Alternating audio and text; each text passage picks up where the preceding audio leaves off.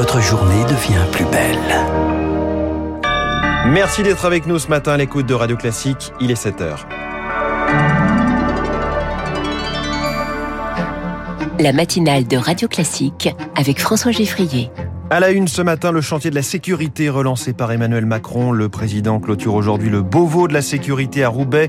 Il pourrait annoncer un contrôle parlementaire des forces de l'ordre. Le vaccin en spray peut être la solution ultime contre le Covid. Il permettrait d'empêcher toute contamination. Nous irons en Tunisie. Son président s'est arrogé les pleins pouvoirs fin juillet. Depuis, le pays vit dans le flou total. Tout augmente. Le gouvernement français va-t-il se servir du chèque énergie? Ce sera l'édito de François Vidal dans 10 minutes. Puis l'invité de l'économie, Olivier Girard, président Accenture France qui parle beaucoup de l'humain. Nous verrons comment il le met en pratique dans un quart d'heure avant de retrouver David Abiker pour les journaux. Radio classique.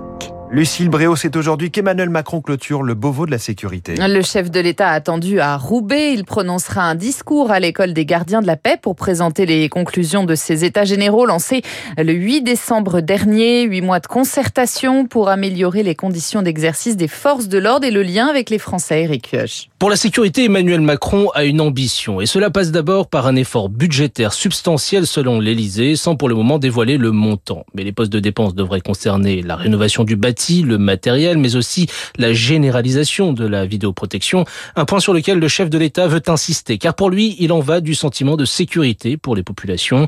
Ces investissements iront également à la formation des futurs agents, avec pour objectif de mieux les préparer à l'accompagnement des victimes, notamment de violences intrafamiliales.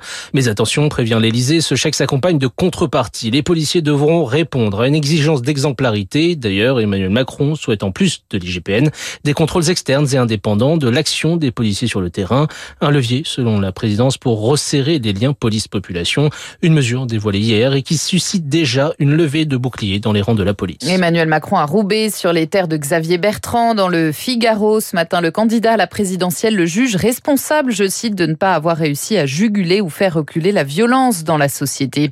Dans ce contexte, Amnesty International dénonce ce matin dans un rapport la dispersion par les forces de l'ordre du Technival de Redon en juin dernier.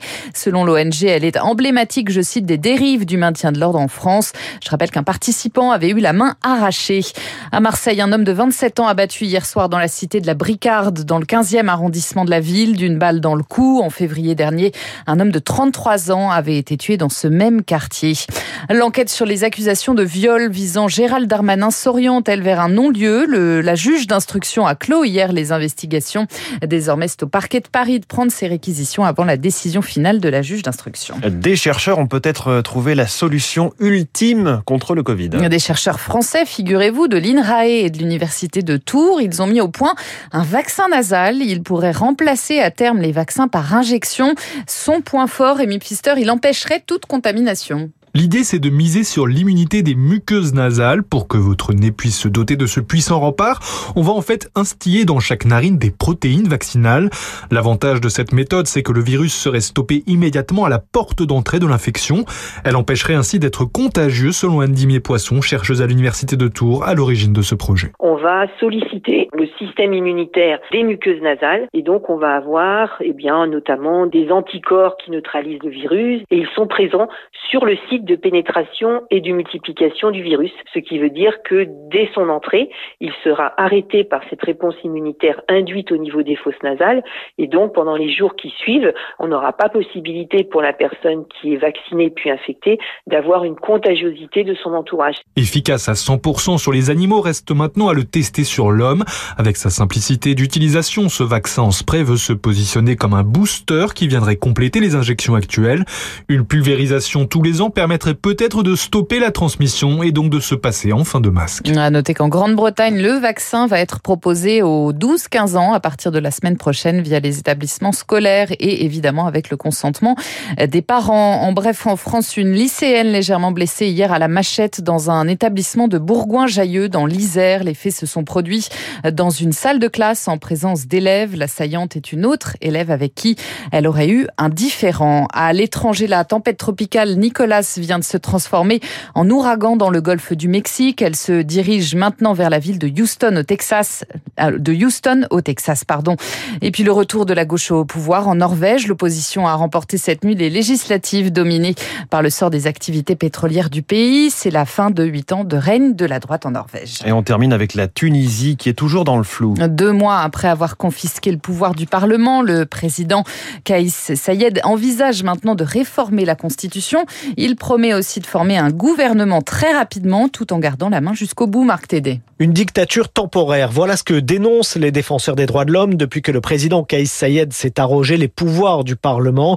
L'avocate Yosra Frawes de la Fédération internationale des droits de l'homme souligne aussi le règne de l'arbitraire. Il y a des assignations à résidence, euh, des restrictions de voyage pratiquement systématiques pour un certain nombre d'hommes d'affaires, de parlementaires et même euh, les avocats, les magistrats.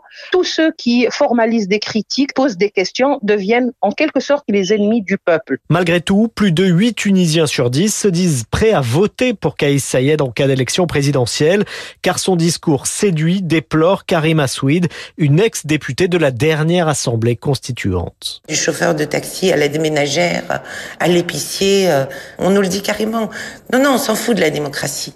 On veut un pays euh, où il y a plus de privilèges euh, pour les riches, où on veut un pays où il y a plus de corrompus euh, dans les ministères et le Parlement. Euh, on veut manger, on veut travailler. Des Tunisiens qui pourraient être appelés aux urnes l'an prochain pour approuver une nouvelle constitution et choisir au printemps de nouveaux députés. Marc Tédé, une statue, un concert et 150 bikers. Journée d'hommage à Johnny Hallyday aujourd'hui à Paris, quatre ans après sa mort. L'esplanade Johnny sera inaugurée sur le vaste parvis devant Bercy ce matin avant un concert ce soir dans la salle où où il s'est produit plus de 100 fois. Et puis les médaillés des Jeux olympiques et paralympiques reçus à l'Elysée hier soir, 189 athlètes décorés pour l'occasion, la Légion d'honneur pour les médailles d'or, l'Ordre national du mérite pour l'argent et le bronze. Ce qui signifie que quand vous gagnez une médaille, eh bien vous gagnez une autre médaille. Exactement, mais pas la même pour tout le monde.